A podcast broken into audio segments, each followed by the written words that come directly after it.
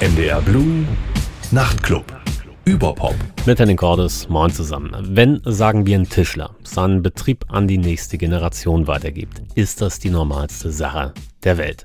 Wenn aber zum Beispiel Taylor Swift ihre Songs weitergeben würde, Beyoncé oder meinetwegen auch Udo Lindenberg, dann wäre das doch irgendwie seltsam, oder? Also zumindest kommt das ja quasi nie vor, dass dann Musiker sein Werk ans Kind weitergibt.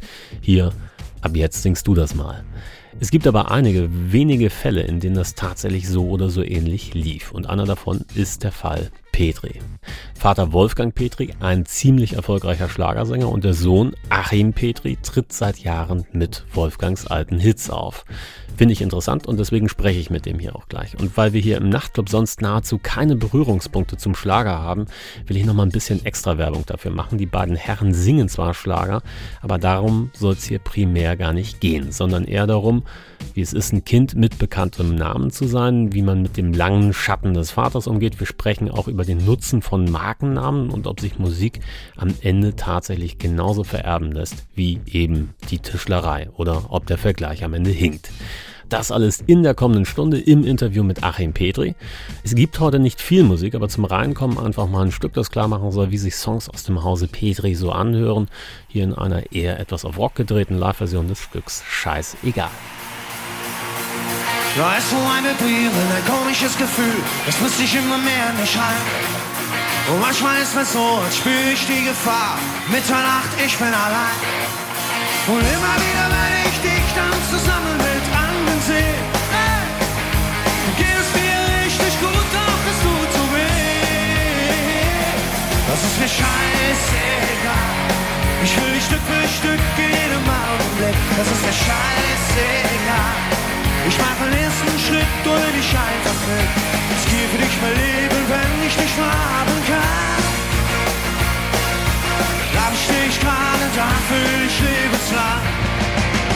Es ist mir scheißegal. Du bist mehr als ein Traum, die pure Fantasie. Am Tag steh ich vor deiner Tür. Der Mond ist heute voll und leider weht es auch.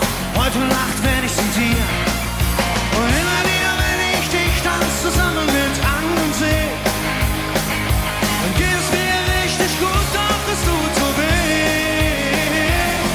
Das ist mir scheißegal. Ich will dich Stück für Stück in jedem Augenblick. Das ist mir scheißegal. Ich mache den ersten Schritt und nehme dich einfach mit. Es geht für dich mein Leben, wenn ich dich nur haben kann. Steh ich gerade da für dich lebenslang. Das ist mir scheißegal. Hey!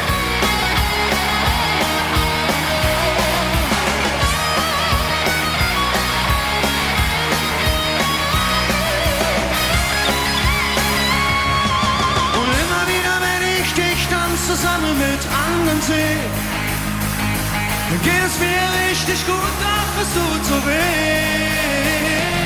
Das ist mir scheißegal. Ich will dich Stück für Stück jedem Augenblick. Das ist mir scheißegal. Ich mach den ersten Schritt und nimm mich einfach mit. Es geht für dich mein Leben, wenn ich dich nur haben kann. Da steh ich gerade, dafür bin ich lebenslang. Hey! Das ist mir scheißegal. Ich will dich Stück für Stück jedem Augenblick. Das ist mir scheißegal. Ich mach den ersten Schritt und nimm mich einfach mit. Es für dich mein Leben nur haben kann. Da steh ich gerade, dafür will ich lebenslang. Das ist mir scheißegal. Das war Petri, der Vater, im Zenit in den späten 90ern. Scheißegal, heute natürlich nicht das Motto für diese Sendung. Ihr hört NDR Blue, jetzt bei Nachtclub über Pop. Petri, der Sohn. Moin Achim. Moin, moin. Ah, nee, das sagt man ja im Norden nicht, das heißt ja Schwätzer. moin. Ach, kannst du sagen, Achim, hier ist es erlaubt. Aber ich will gleich mal weit, weit weg hin in deine Kindheit rein. Kannst du dich erinnern, wann es das erste Mal so einen Moment gab, in dem du realisiert hast, was mein Vater da macht, das ist irgendwie anders als das, was die anderen Fadis machen. Also wann hast du das geschnallt? Ja, das ist, äh, da gibt's sogar ziemlich, äh, ja, eine Menge Anekdoten zu, aber eine ist mir besonders hängen geblieben. Ähm, das war äh, meistens auf dem Schulhof, wenn mein Vater im Fernsehen war, also meistens Hitparade oder so zu dem Zeitpunkt. Ähm, also so, so, Grundschule oder so. Und wenn dann andere Kinder ankamen und dann äh, Lieder umgetextet haben, die äh, von meinem Vater waren, zum Beispiel Der Himmel brennt. Was sich auf Himmel reimt, äh, kann sich jeder selber denken. Ne?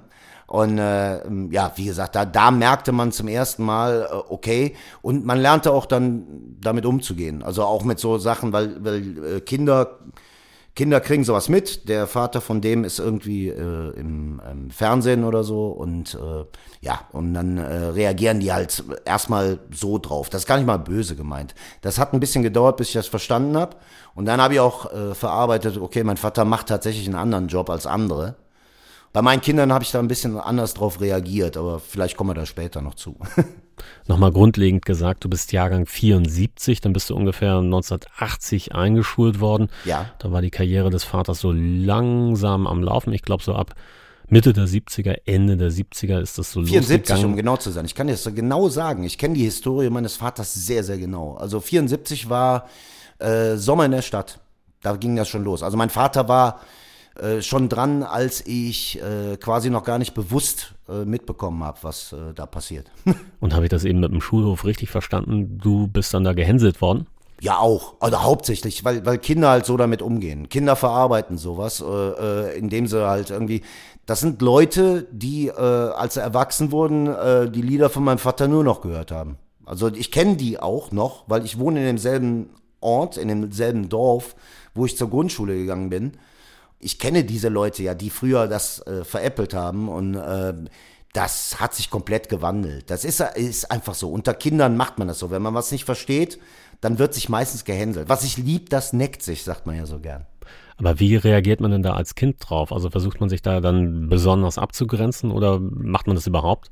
Ja, äh, das ist Unterschied, ja, das sind verschiedene Phasen. Also am Anfang ist man natürlich, als Kind kannst du auch nicht damit umgehen. Wenn natürlich die, ganze Zeit im Schule sowas passiert, dann, äh, aber dann ist es wichtig, dass äh, Eltern kommen und äh, äh, dir das erklären. Das haben meine Eltern auch getan und das hat auch gut funktioniert.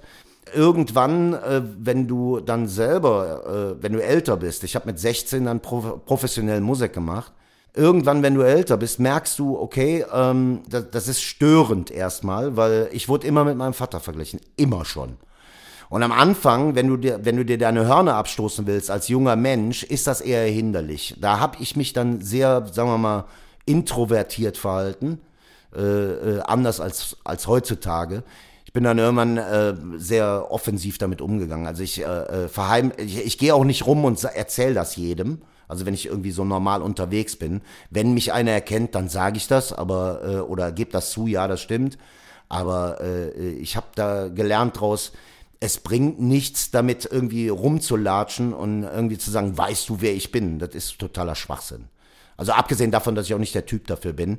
Es gibt verschiedene Phasen, wie gesagt. Wenn man jünger ist, hat man natürlich eher Probleme damit. Irgendwann äh, schließt man seinen Frieden damit. Und ich habe meinen Frieden sehr, sehr früh damit geschlossen eigentlich. Hast du denn als Teenager auch Schlager gehört oder alles bloß das nicht? Äh, es gab eine Zeit, wo ich tatsächlich, äh, ich habe ja angefangen, habe ich natürlich mit Rockmusik und dann irgendwann äh, Metal und so. Und da war das für mich überhaupt kein Thema, irgendwie Schlager anzufangen. Ich wäre auch viel zu jung gewesen, meiner Meinung nach. Ich finde ja, äh, Schlager bedingt auch ein bisschen eine gewisse Reife, also ähm, um das auch zu transportieren zu können. Was, äh, also wenn man auch die Texte ernst nimmt, die man da macht. Äh, also ich versuche meistens, wenn, wenn, wenn ich halt auch Nummern mache, dann versuche ich mich auch zu identifizieren mit den, mit den Songs und mit den Texten vor allen Dingen, weil jeder sie versteht. Und äh, das ist äh, ein ganz wichtiger Punkt. Und ich merke auch, dass seitdem ich jetzt so 45 bin, äh, die Leute mich auch ernster nehmen. Das ist tatsächlich auch so ein Fall.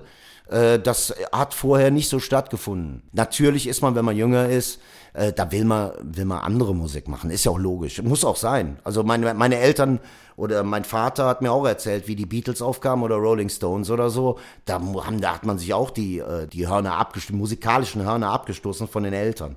Das äh, ist halt altersbedingt, wie man sich davon, wie man sich verhält. Aber andere Musik äh, habe ich auf jeden Fall früher gemacht, aber ich habe relativ schnell gelernt oder äh, schnell mitbekommen, dass mein Vater mir halt helfen möchte und äh, äh, habe auch seinen Ratschlag sehr früh angenommen und wir haben auch sehr früh angefangen, eigentlich miteinander zu arbeiten.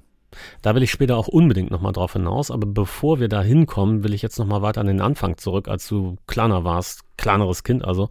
Wie hat sich denn die Karriere des Vaters auf deinen Alltag ausgewirkt oder merkt man das kaum? Äh, das erste, woran ich mich erinnere, und das war auch das äh, krasseste, und das, deswegen habe ich auch lange Zeit gesagt, also was heißt lange Zeit? Äh, ich habe gesagt, ich werde nie Musik machen, weil mein Vater ist nie da. Das war so, was ich als junges, äh, junges Kind so gesagt habe. Ähm, weil das war das Entscheidende, was ich halt gemerkt habe.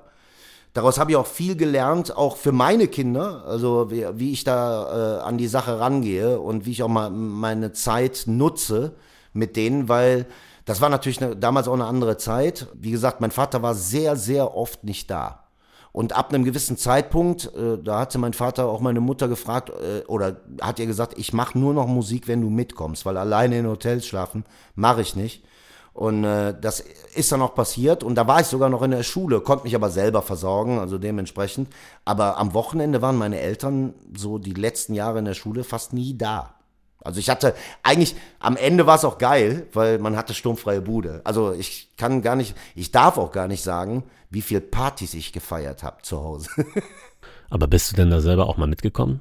Ich war ein paar Mal mit dabei, ja aus reinem Interesse. Hab dann auch festgestellt, was, was das Ganze bedeutet. Mehr dabei war ich natürlich, als noch ein bisschen auch involviert war in diese ganze Geschichte. Und äh, ähm, als ich dann auch äh, mit meinem Vater zusammen gearbeitet habe, um halt auch zu lernen. Ich wollte halt sehen, was er da macht und wie er das äh, auch handhabt. Weil äh, äh was äh, es gibt so ein paar Sachen, die habe ich mir halt auch selber abgeguckt. Äh, ob das bei ähm, Autogrammen anfängt oder wie man die Menschen behandelt. Das äh, war mir sehr wichtig, das zu, zu lernen bei meinem Vater. Und äh, äh da hat er mir auch ziemlich viel mit auf den Weg gegeben. Was gibt es denn da zu beachten? Äh, das erste ist, äh, mein Vater sagte, wenn du einmal anfängst mit Autogrammen, dann kannst du damit nicht auf einmal aufhören. Also wenn du am Anfang dich entscheidest, ich gebe keine Autogramme, mache ich nie, dann akzeptieren das die Leute auch irgendwann vielleicht. Es gibt ja ein paar Künstler, die das machen. Äh, nur wenn du anfängst, Autogramme zu schreiben, dann schreibst du auch und schreibst du bis zum Ende, bis keiner mehr da ist, der ein Autogramm haben will. Das kann auch schon mal ein paar Stunden dauern. Und das ist auch vollkommen okay so. Also so handhabe ich das. Ich, das Einzige, was mir mal einen Strich durch die Rechnung macht, ist, weil ich äh, für ein Wochenende, wenn ich drei oder vier Auftritte hatte, dass ich dann mal zu wenig Autogrammkarten dabei hatte, sonst muss ich einen LKW hinterher firmen. Aber äh, wie gesagt, der, der, sagte immer, und das ist äh, tatsächlich auch ein Lied von ihm, ganz oder gar nicht. Mach es ganz oder lass es direkt sein. Das ist auch noch so ein Ding. Wolle Petri, ich wage mal zu behaupten, da war damals in den 70ern, 80ern ein bisschen schon so ein, ich sag mal, unüblicher Schlagerstar, betont so als Typ von nebenan. Ähm, Habe ich mir das Leben bei euch dann auch so richtig bodenständig vorzustellen? Ja, total normal. Also meine Eltern haben, äh, ich habe vor kurzem habe ich noch mich äh, am Geburtstag von meinem Vater habe ich mich bedankt bei ihm äh, für den moralischen Kompass, den er mir mitgegeben hat und die normale Erziehung. Und das kommt mir tatsächlich sehr zugute, weil ich auch, äh, genau wie mein Vater, jeden Mensch, es gibt eine goldene Regel, die hat mein Vater mir mitgegeben und die gilt immer. Behandle jeden Menschen so, wie du auch selber behandelt werden äh, willst. Wenn du natürlich willst, dass du selber scheiße behandelt wirst, dann behandle alle scheiße. Ich mache es nicht. Also ich äh, behandle jeden Menschen wie einen normalen Menschen und äh, mein Vater hat das auch gemacht. Er hat nie irgendwie, äh, irgendwie durchscheinen lassen oder, oder was heißt durchscheinen lassen, das wäre ja, dass er gedacht hätte. Aber mein Vater hat nie gedacht, er sei was Besseres, nur weil er Musik macht oder so oder künstlerische Tätigkeiten sondern jeder Mensch, ob er malochen geht oder auch äh, ob er äh, zum Zeitpunkt äh, arbeitslos ist oder sonst was, ist ein Mensch. Und jeder Mensch sollte gleich behandelt werden. Das ist einfach so. Ob du, ob du oben an der Firma sitzt oder ob du äh, unten am Fließband sitzt, also in Anführungszeichen oben, unten, es ist vollkommen egal. Jeder Mensch hat verdammt nochmal gleich zu behandelt zu werden. Das ist einfach so. Das wäre dann ja quasi eure Seite, aber da gibt es ja auch noch die Welt da draußen, die reagiert auf einen bekannten Sänger eben. Wolfgang Petri nebst Familie. Gab es dabei irgendwas mal eine Sonderbehandlung? Vielleicht eine Kleinigkeit, mal eine Stulle Backstage bei der ZDF-Hitparade oder sowas, äh, was man gemerkt hat, was andere nicht hatten?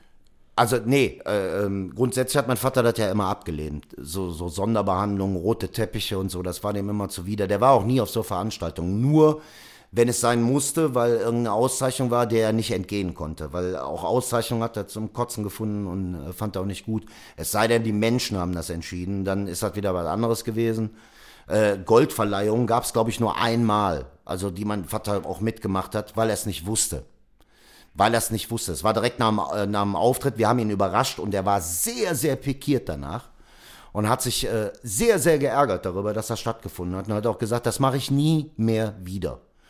Und äh, äh, so war das auch immer. Mein Vater hatte eigentlich auch nie eine Sonderbehandlung verlangt. Gibt so ein paar Sachen, die äh, natürlich, äh, du willst natürlich irgendwie bitte ein paar Getränke, die man so hat, weißt du, so, so vom, vom Auftritt, äh, dass man Wasser da stehen hat oder so, die, die, dafür gehst du ja da arbeiten. Also äh, dementsprechend ist das vollkommen okay. Aber jetzt so, so extra Sonderbehandlungen äh, müssen nicht sein. Also äh, auch bei mir nicht. Und ich habe auch nie, bin auch nie es gab auch eine Zeit, wo das vollkommen irrelevant war, weil mein Vater immer unterm Radar geflogen ist. Weil äh, irgendwann hatte mein Vater die Stadiontournee oder ist im äh, 98 das erste Mal im Stadion aufgetreten und alle Medien sagten, was macht der denn in einem Stadion? Das kann nicht sein, dass er alleine da auftritt.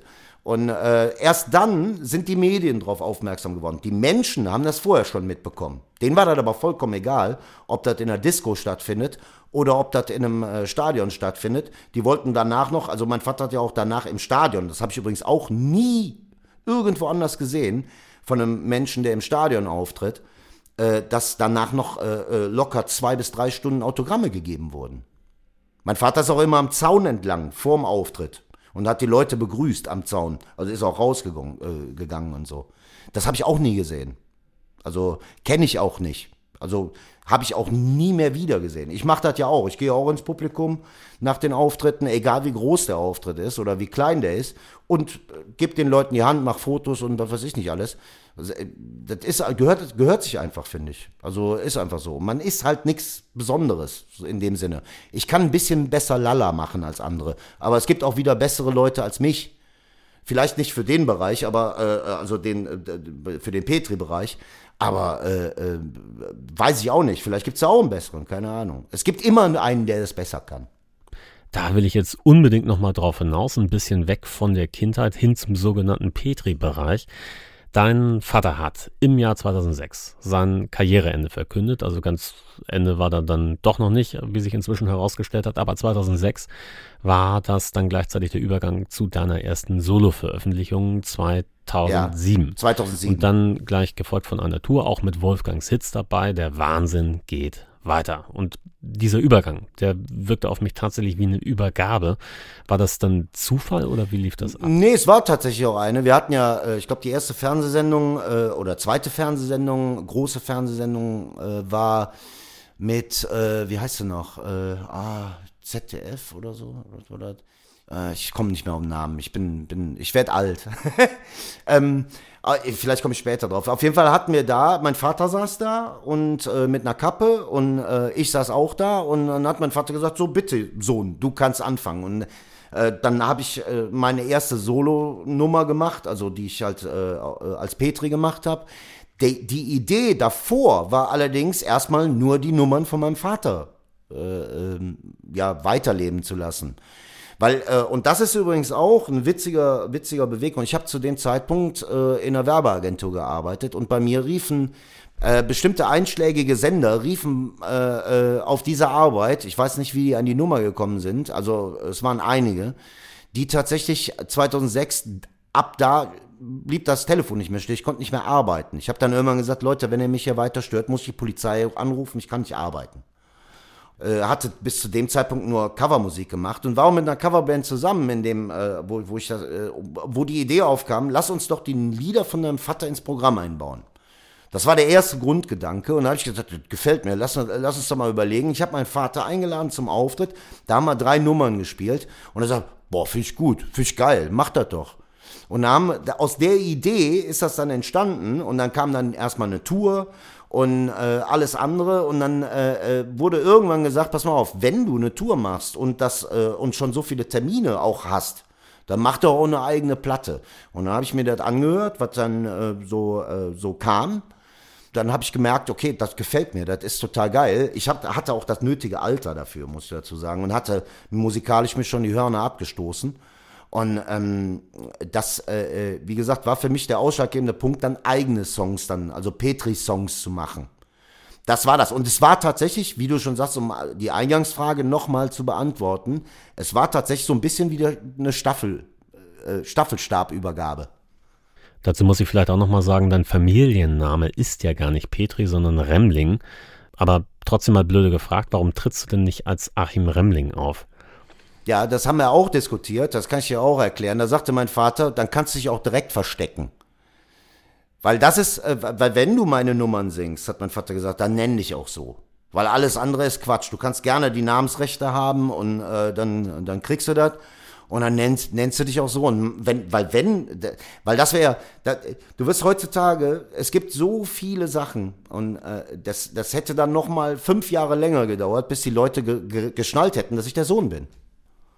Also siehst du den Namen Petri auch wirklich als so eine Marke an, die bei euch im Haus liegt? Also wie Dr. Oetker für Backpulver steht, da steckt in Petri eben eine bestimmte Art Schlager drin. Ganz klar. Ich vergleiche das ja sowieso immer, was ich hier mache, ist im Grunde genommen wie Bäckerei äh, Müller oder Metzgerei Schmitz.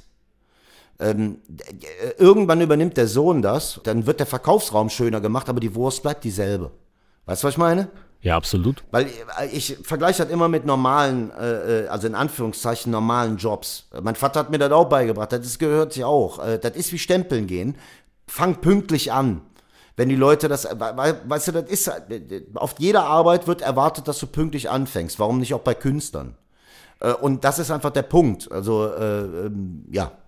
Und das finde ich ja super spannend. Also jetzt bilden wir uns doch mal ein, ein Bäcker will seine Bäckerei an die nächste Generation weitergeben. Ein Kind will sie dann übernehmen und dann wird der Betrieb eben übergeben. Interessiert niemanden, ist quasi Alltag. Aber bei der Musik, da habe ich den Eindruck, da wollen wir sowas nicht wahrhaben. Also, dass das auch einfach sowas wie ein Business sein kann, wenn uns ganze Generationen von Künstlerinnen und Künstlern was erzählt haben von Musenküssen und äh, irgendwie die tiefsten Gefühle aus dem Inneren nach draußen holen, von äh, sowas wie Talent, Genie. Und äh, da wollen wir nicht hören, dass die meisten von denen eben auch einfach durchkommen wollen und zusehen, dass der Laden eben läuft. Ein Punkt, der äh, da ganz wichtig ist, ähm, du hast äh, was gesagt von wegen, äh, dass die Leute das äh, quasi schwer akzeptieren können dass ein Kind das weitermacht in der Musik. Bei Bäckerei Müller und Schmitz ist das äh, nicht. Das stimmt natürlich auch deswegen, weil äh, dein Gesicht ja vorne mit der Musik auch, äh, wenn dann natürlich sich das Gesicht ändert, ja, dann ist das wie du schon sagtest, man muss ja Gefühle transportieren. Dann dauert das ein bisschen, bis die Leute akzeptieren. Ich merke, dass seit fünf Jahren hat sich das komplett gewandelt. Am, äh, am Anfang war es schwer, äh, damit durchzukommen, dass die Leute akzeptieren, dass ich halt äh, das ernst meine. Viele haben am Anfang gedacht, ich würde das verarschen wollen, weil ich war noch zu jung. Meiner Meinung nach. Also glaube ich einfach auch. Aber der Zeitpunkt war der richtige und wie gesagt, nach wie vor sehe ich das als die beste Entscheidung in meinem Leben. Und ich habe mir die Nummern auch so verinnerlicht inzwischen. Es ist total witzig. Jetzt kann ich dir eine Anekdote erzählen. Es ist nämlich eine Sache total witzig, dass viele, viele junge Menschen überhaupt nicht mehr wissen, von wem, was meine Nummern sind und was die von meinem Vater. Ich, ein Beispiel aus dem öffentlich-rechtlichen. Es wurde irgendwann mal ein Auftritt von mir irgendwo äh, auf YouTube gepostet und da wurde draufgeschrieben und spielte auch seine Nummern, wie zum Beispiel, da waren dann richtige Nummern genannt von mir, äh, äh Keiner liebt dich oder äh, was auch immer, und Ruhrgebiet. Ruhrgebiet ist nicht von mir. Ruhrgebiet ist von meinem Vater. Beste, aller, allerbeste Beispiel jedoch, ich habe meine Kinder sehr, sehr lange davon ferngehalten, was ich mache oder was Opa gemacht hat. Die haben irgendwann, also mein Großer ist 17, mein Kleiner ist 15, äh, die haben, äh, ich habe die irgendwann kam ein Special, die Wiederholung von dem Special von meinem Vater. Das war äh, der letzte Stadionauftritt. Und das habe ich denen gucken lassen. Und die wussten, Opa hat irgendwann mal Musik gemacht. Äh, ich mache auch Musik kannten ein paar Nummern von mir, fanden auch ein paar Nummern ganz witzig, aber das ging so nebenher. Die guckten sich dieses Special an und waren sich am Wundern, dass Opa da steht und äh, äh, quasi meine Nummer singt, nämlich Weiß der Geier. Für die war Weiß der Geier meine Nummer, weil die damit groß geworden sind. Das ist tatsächlich so. Und das fand ich immer total spannend, dass äh, äh, junge Leute äh, äh, einige Nummern da durcheinander schmeißen. Das ist aber auch, weil ich das jetzt schon seit 15 Jahren mache. Ich singe zum Beispiel Weiß der Geier länger als mein Vater. Mein Vater hat die Nummer nur vier, fünf Jahre live gesungen. Ich singe die seit 15 Jahren. Ich will jetzt gerne nochmal zurück zur Marke Petri. Äh, wie würdest du die denn beschreiben? Was steckt da für dich drin? Also sagen wir mal so, äh, ich habe meinen Vater so erlebt, dass, äh, dass ein, wie du schon, du hattest das in irgendeiner Frage auch schon gesagt, dass mein Vater so, das ist einer von uns. So haben die Leute das aufgenommen. Typ von nebenan. Ja, ein Typ von nebenan, genau, das hast du gesagt. Ja, und äh, das ist meiner Meinung nach auch mit einer der Grundlagen dessen, äh, dass die Leute auch dem das abgenommen haben. Mein Vater war ja immer ehrlich. Also ich bin, hab das auch übernommen, äh, wenn mir was stinkt, dann sage ich das. Äh, auch in einem Interview. Äh, wenn mir was, äh, wenn mir was gefällt, dann sage ich das auch. Das hat mein Vater von Anfang an so gemacht. Mein Vater hat nie irgendwie irgendwas getan oder gesagt, was ihm zuwider wäre. Da hätte mein Vater eher aufgehört mit Musik oder mit, mit der Branche, als dass er sich irgendwelche Worte in den Mund legen lässt. Das fing ja an mit den Klamotten. Irgendwann fing sie dann an, der hatte ja mal eine Zeit lang diese Fransenjacken und äh, diese Lederjacken, die so in der Hitparade und so. Äh, der, der, hat irgendwann gesagt, ich mach das nicht mehr. Ich zieh mir irgendwas an, was mir gefällt, wo ich mich wohlfühle. Äh, Rosi, also äh, meine Mutter, geh bitte an den Schrank meines Sohnes, da sind, der hat so, so Hemden. Ich nehm, und das ist auch so. Das erste Hemd war im Haus der deutschen Geschichte in Bonn ausgestellt. Das ist meins. Das ist tatsächlich meins. Mein Hemd. Das, das, war, das ist ihm auch geklaut worden irgendwann mal. Äh, das zweite Hemd hing dann da, nicht das erste, weil das erste wurde ihm geklaut bei der Hitparade. Das war ein, äh, ein rot-blaues Shirt, äh, so ein Hemd, so ein kariertes Hemd. Das war meins. Also er hat tatsächlich meine Klamotten geklaut, um, um sich wohlzufühlen auf der Bühne. Finde ich super. Diebstahl und dann unter den Augen von Dieter Thomas Heck. Nein, nein, das wäre, das wäre, das wäre zu viel gesagt. außerdem, äh, das hat er sich tatsächlich äh, zu verlieben verloren. Da war Uwe Hübner, muss man fairerweise sagen. Also, weißt du, es, es gibt ja schon einige Kinder von bekannten Musikern, die es im selben Fach versucht haben. Also zum Beispiel die Lennon-Söhne, Enrique Iglesias, unzählige Beispiele. Ja. Und die nutzen vielleicht auch bewusst die Marke, könnte man argumentieren. Die einen mehr, die anderen weniger, den berühmten Namen, der dann eben für Rock oder Pop oder was auch immer steht. Aber das ist ja auch alles nicht komplett nah dran. Und das ist wirklich das, was ich in deinem Fall einigermaßen einzigartig finde. Also mir fallen wirklich nur ganz wenige andere Beispiele ein. Inzwischen nicht mehr. Ich kann ja, kann ja äh, die Beispiele. Ich war, äh, sagen wir mal so, in der deutschen Musik bin ich tatsächlich eine Ausnahme. Oder bin ich, äh, sagen wir mal, war ich damals der Erste, der das gemacht hat. Inzwischen ist es im Schlager gar nicht mal so unüblich. Nimm Familie Reim. Also es gibt ähm, die Leute, aber es ist selten, ne? Und äh, wo ich eigentlich darauf hinaus will, hast du nicht Angst, dass das eigene, was du machst, dass das untergeht unter diesem ganzen Wolfgang Petri? Nein. Ich, äh, äh, das ist ja auch so eine Sache, die, die äh, ähm, natürlich, wenn ich unterwegs bin, fragen, es gibt tatsächlich immer noch äh, Veranstalter, die mich buchen und äh, fragen dann, ob ich noch die Lieder von meinem Vater mache, wenn ich da ankomme.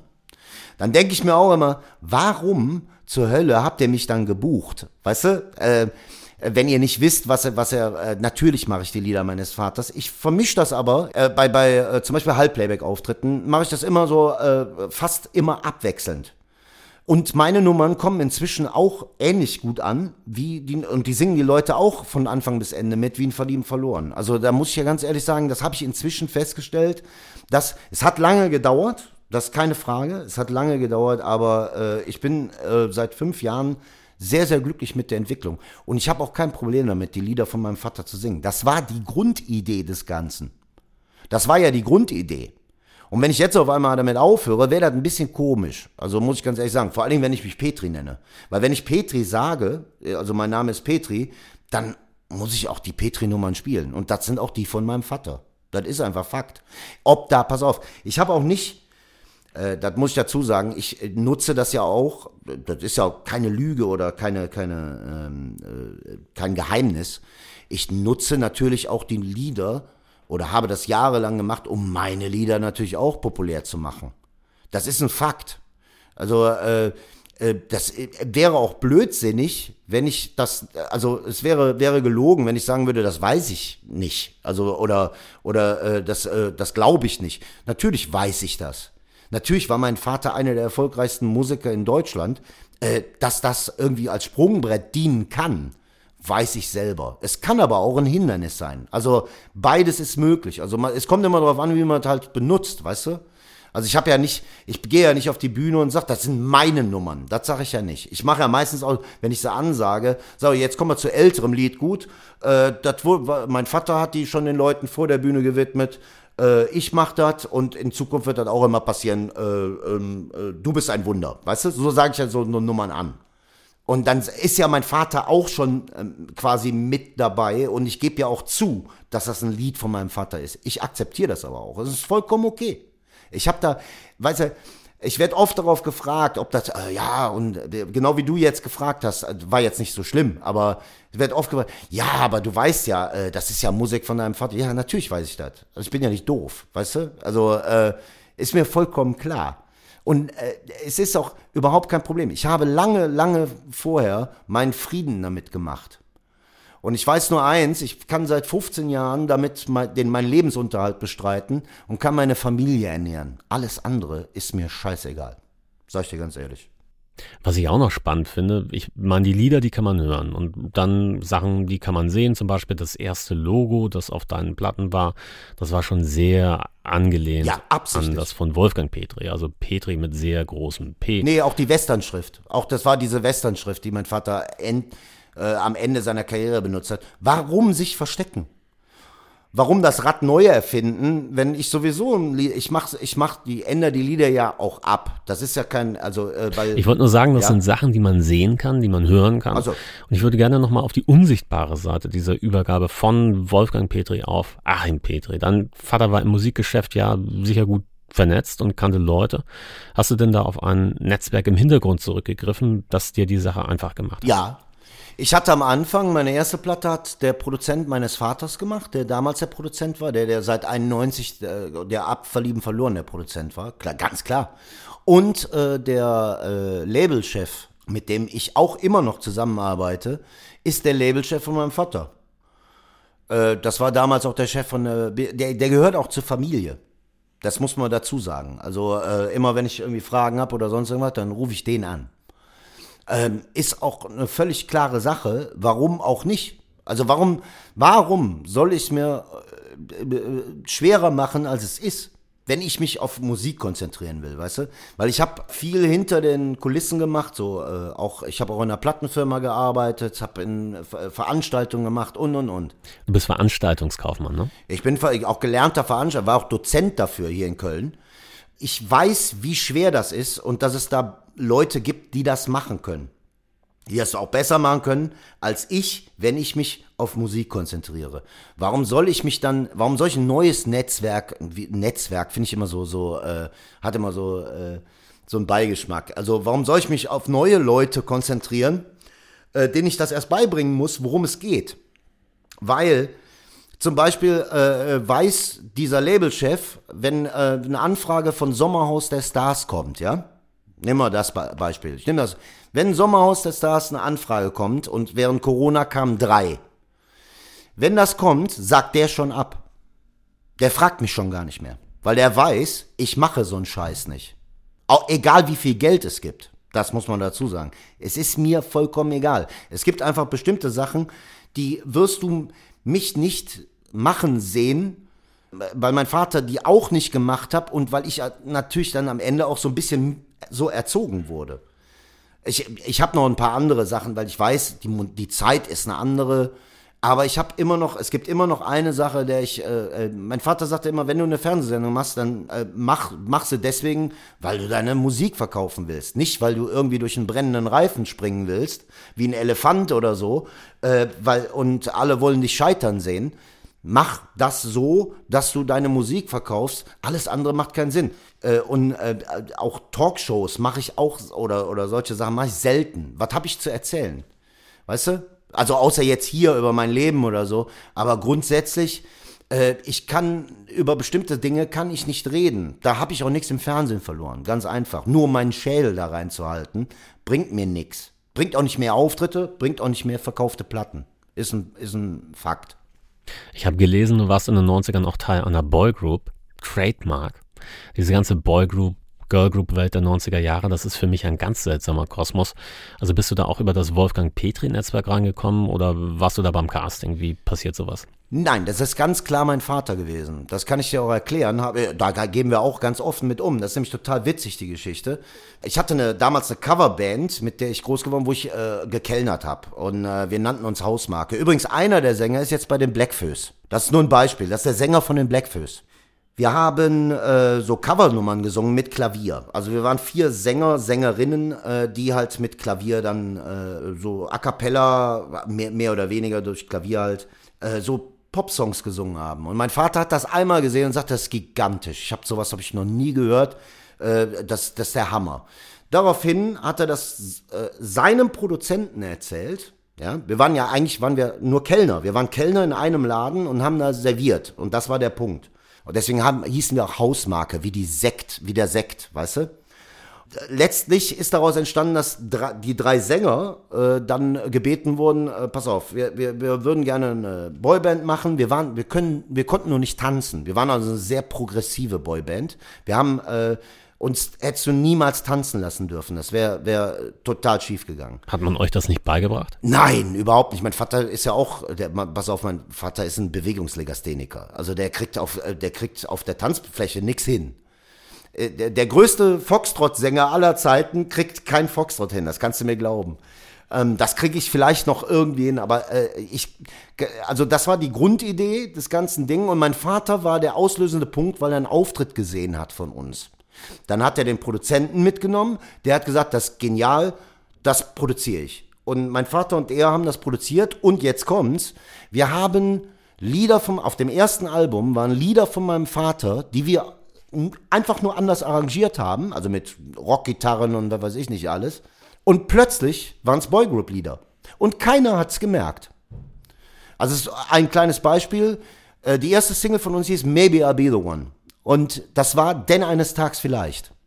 Das war eine Ballade von meinem Vater. Wir haben fast nur Balladen gemacht. Wir waren auch mit Westlife auf Tour. Wir, haben ja, wir waren ja in Asien sehr erfolgreich. Wir haben ja, ich weiß gar nicht, äh, fünf Millionen Tonträger oder so da verkauft da, da kräht kein Hahn heute mehr drüber, weißt du? Das ist, ist mir auch egal, da kann man sich ja nicht drauf ausruhen. Ist, aber es war eine schöne Zeit und ich habe viel gelernt, vor allen Dingen über Musik und über Arbeiten. Weil ich war noch ein junger Mensch und äh, wir waren halt sehr schnell in Asien und äh, waren auch mehrfach da, also mehrere Wochen immer. Und äh, waren ja auch fast in jedem Land irgendwie mal auf eins oder so. Und die Sache, die Sache ist die, ich habe dort gelernt, dass die ganz anders arbeiten. Zum Beispiel nehmen wir eine Senderreise. Wenn du so eine typische Radiosenderreise machst in Deutschland, machst du vielleicht, wenn es hochkommt, drei Sender am Tag, weil so viel Weg dazwischen liegt. Bei denen gehst du aus dem einen Sender raus und gehst in die andere Tür rein, bist im nächsten Sender drin. Da hast du, da hast du, das kannst du dir nicht vorstellen. Da musst du den, den Leuten aus Asien sagen, den Plattenfirmenleuten, musst du sagen, pass auf, ich würde gern in einer Stunde auf Toilette gehen. Können wir das irgendwie einbauen? weil du bist von morgens bis abends nur am Rödeln. Am Abend hast du Auftritte, morgens hast du Interviews in der Hotellobby, dann hast du Fernsehauftritte zwischendurch, dann äh, hast du Mall-Shows, die du, äh, wo du da in so einer Mall auftrittst, wo dann irgendwie 5000 Leute da stehen. Danach gibt's dann Autogramme da, äh, äh, dann abends bist du im, äh, im äh, Hardrock-Café, trittst da auf, weißt du, oder in irgendeiner, in irgendeiner Großraumdisco äh, dass die arbeiten komplett anders in Asien, was die Musik angeht. Können sie aber auch, weil die, weil die Infrastruktur eine ganz andere ist. Wenn du in so einer totalen Stressphase bist und dann musst du ja zwischendrin auch nochmal irgendwie performen, also wie gehst du da nicht komplett ein? Das, das funktioniert nicht. Also du, du gehst irgendwann, äh, du hast irgendwann diesen Punkt. Ich hatte das auch ein, zwei Mal, ähm, weil ähm, Du merkst, wenn du unter Strom stehst, gar überhaupt nicht, wie dein, dass dein Körper dir Warnsignale ausschüttet. Dass er sagt, pass auf, das habe ich inzwischen auch lernen müssen, dass ich da mehr auf meinen Körper höre. Weil ähm, das hat mir Corona auch gezeigt, muss ich dazu sagen. Ich wollte, ich spreche das Thema immer relativ selten oder ungern an, aber äh, da habe ich zum ersten Mal gemerkt, äh, äh, in meinem Kopf dreht sich der Hamster doch ein bisschen zu sehr, weißt du? Ich, früher hätte ich diese Zeichen gar nicht erkannt. Damals, wenn, wenn du dann äh, die ganze Zeit zu tun hast, du kommst abends ins Bett, ja, schläfst direkt ein, am nächsten Morgen kommst du nicht mehr aus der Koje. Und dann, das ist einfach der Punkt, wo du einfach sagen musst, so, äh, das ist zu viel hier. Wir waren da damals auch noch jung, da kommt ja, heutzutage könnte ich halt gar nicht mehr. Also nicht in dem, in dem Maße. Wo ich ja Respekt vor habe, das sind so Radioleute, die diese Morningshows moderieren. Da stehst du dann nachts auf, wieder viel zu wenig Schlaf, das Kind ist krank, der Hund ist letzte Woche gestorben, solche Momente gibt's ja. Und dann musst du vors Mikro. Hey, hey, hey, hey, hey, ihr da draußen, ist der Tag nicht wieder toll? Ihr hört Superhits auf Power Fuck FM 127.5 oder sowas, wo ich drauf hinaus will, wenn ich jetzt Partyschlager mache und auch mit guter Laune, sollte ich doch auf der Bühne besser gut drauf sein. Also, und wenn es mal nicht so gut läuft, muss das doch extra hart sein. Hast du da gar keine Probleme mit? Also, wie gehst du damit um? Ich kann, dir das ganz einfach sagen. Ich habe da einen Tipp für dich. Geh normal arbeiten. Mach einen normalen Schichtjob. Habe ich gemacht während Corona. Mach einen normalen Schichtjob. Ich bin um zwei Uhr aufgestanden, bin zur Tanke gefahren. Um drei Uhr habe Brötchen gemacht, habe Brötchen geschmiert und um sechs Uhr habe ich den Laden aufgemacht und habe die Leute nett begrüßt.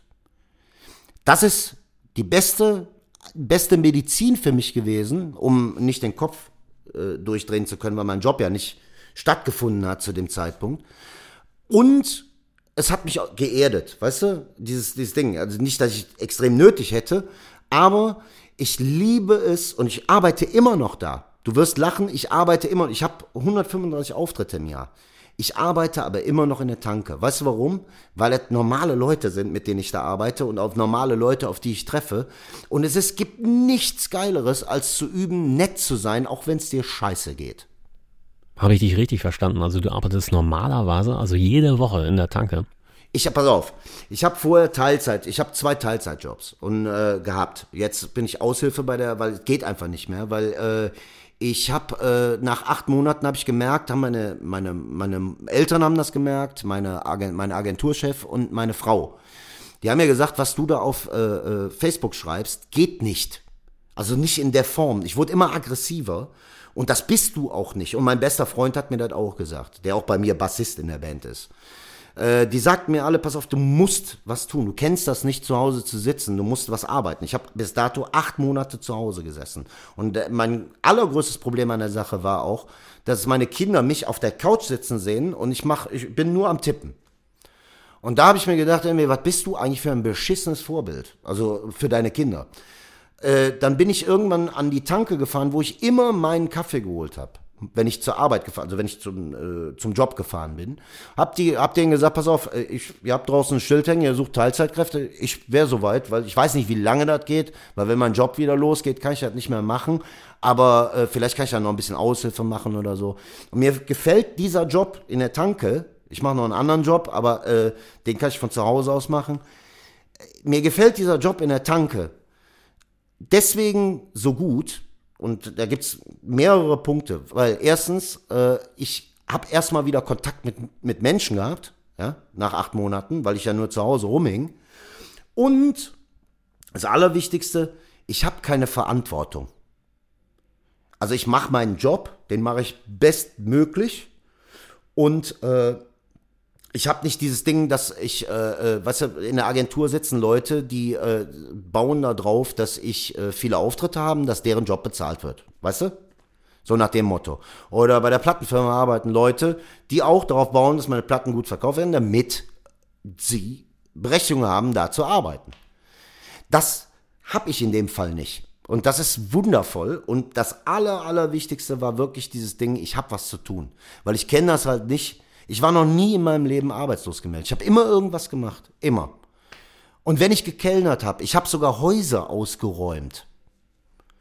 Also das heißt, äh, ich habe, wenn wenn so äh, wenn wenn so ein vermülltes Haus war, das musste geräumt werden, habe ich mich da hingestellt und habe mit mit anderen Leuten hab das Haus ausgeräumt. Das habe ich beruflich gemacht, also nicht lange, aber äh, weil ich verdammt nochmal nicht darauf baue, dass mein Vater mir irgendwie hilft oder dass, äh, was er tut. Also keine Frage.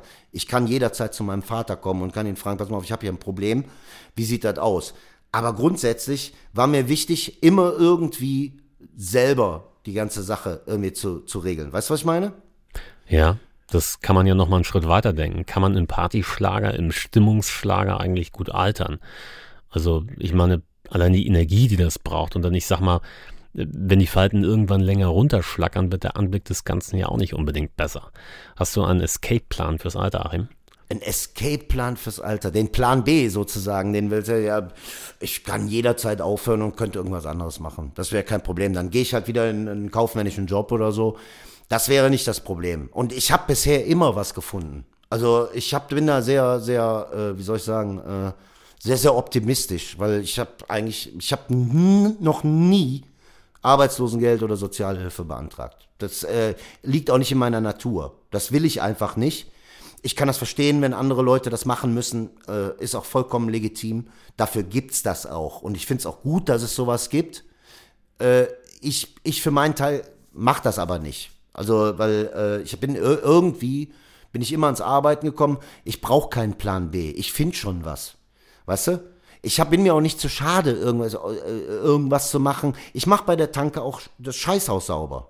Verstehst du?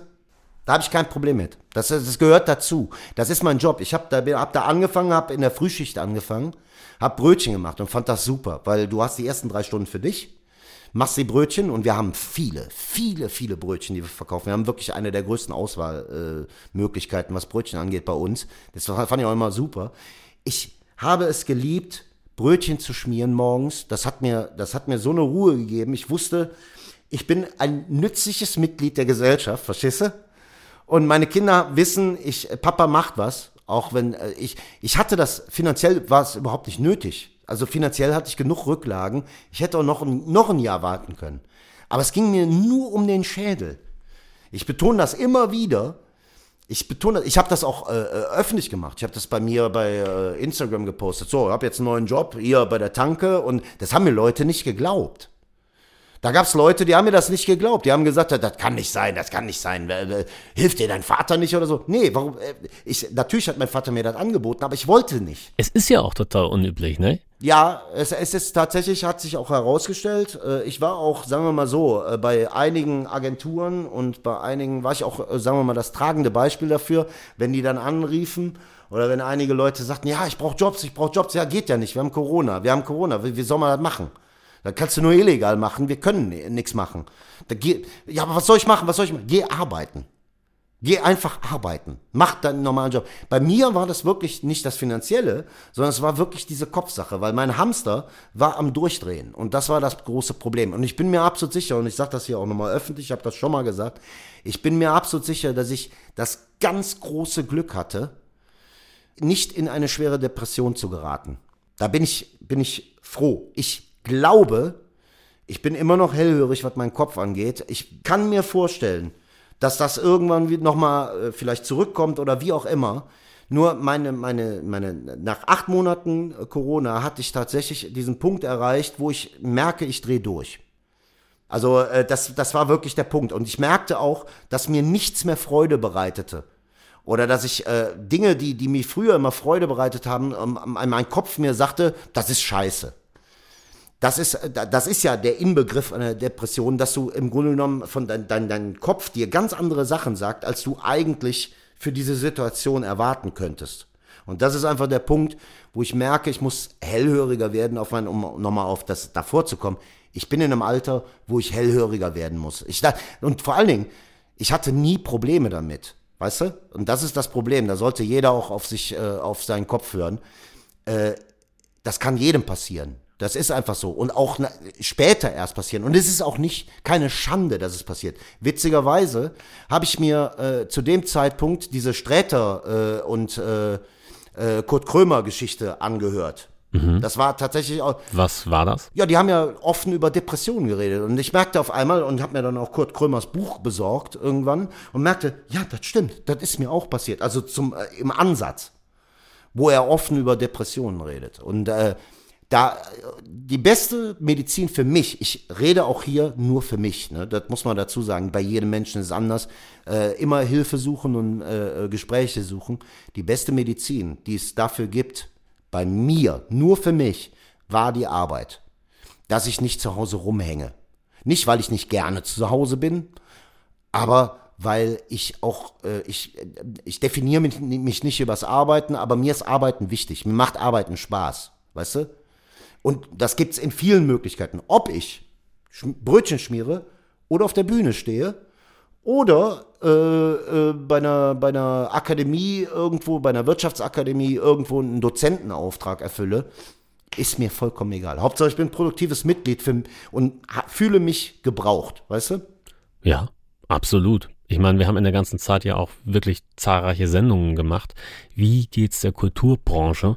Ja, uns ging's beschissen. Wage zu behaupten, was deine Lösung war, das habe ich in der ganzen Zeit von niemandem so gehört.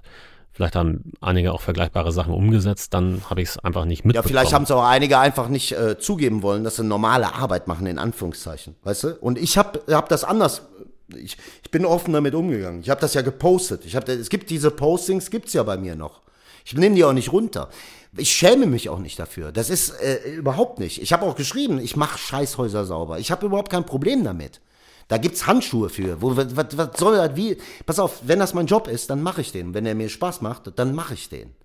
Und äh, ich brauchte was zu tun für mich. Das war einfach das Wichtige. Und ich war dankbar dafür. Und jetzt bin ich dankbar dafür und bleibe dabei, weil ich fall denen jetzt nicht in den Rücken und sag denen, pass auf, geil, danke, dass ihr mir geholfen habt, als ich euch für meinen Kopf brauchte.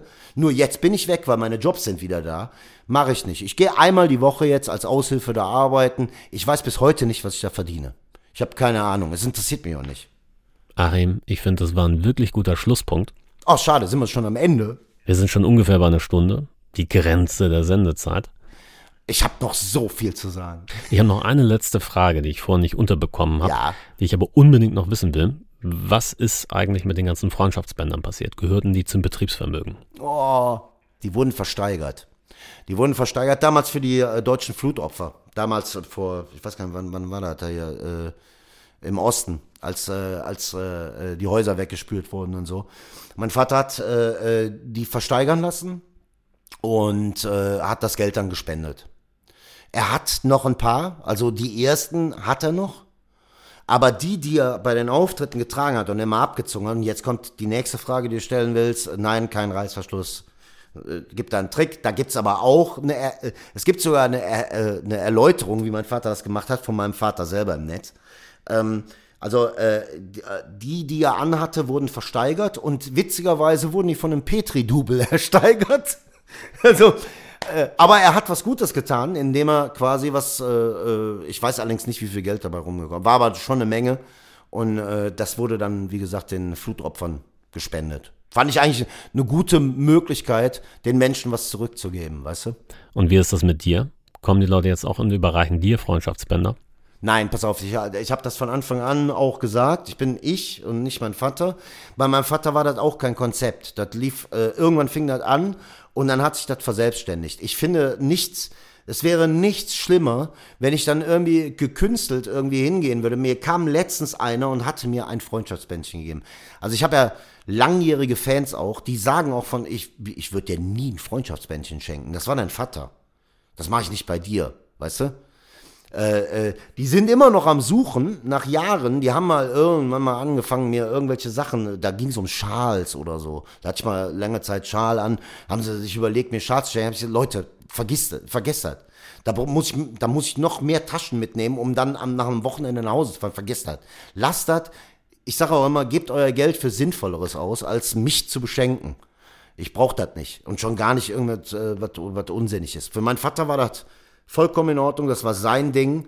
Und da finde ich das auch vollkommen in Ordnung. Und die Leute haben, das hat sich verselbstständigt. Das war ja kein, kein Ding, wo die Plattenfirma gesagt hat, wir machen, wir forcieren das jetzt oder so. Das hat sich verselbstständigt. Irgendwann wusste halt die Plattenfirma. Und dann war klar, okay, äh, äh, wir können da die Fotos mal auch mal mit den Freundschaftsbändchen machen, weißt du? Arim, Ja. hast du noch abschließende Worte? Ich kann nur eins sagen, in unseren Zeiten, in denen wir uns befinden, wir müssen friedlich miteinander umgehen. Lass uns alle friedlich miteinander umgehen, weil ich habe, äh, ich, wie gesagt, das ist für mich das einzig Wichtige und äh, ja, und hört nicht so viel darauf, was im Netz geschrieben wird, weil es ist ganz viel Müll. Na, das will ich sowas von unterstreichen. Achim Petri, vielen Dank für das Interview. Bitte. Zum Abschluss habe ich jetzt noch ein Musikstück. Achim hat sich eins gewünscht, das er sehr gut findet. Und ich finde es auch gut. Allein schon deswegen, weil es keins ist, das ich sonst zu Lieblingsliedern von Schlagersängern gerechnet hätte. Raus geht's heute mit Slipknot und Pulse of the Maggots. Das war Überpop NDR Blue. Ich bin Henning Cordes. Tschüss, macht es gut.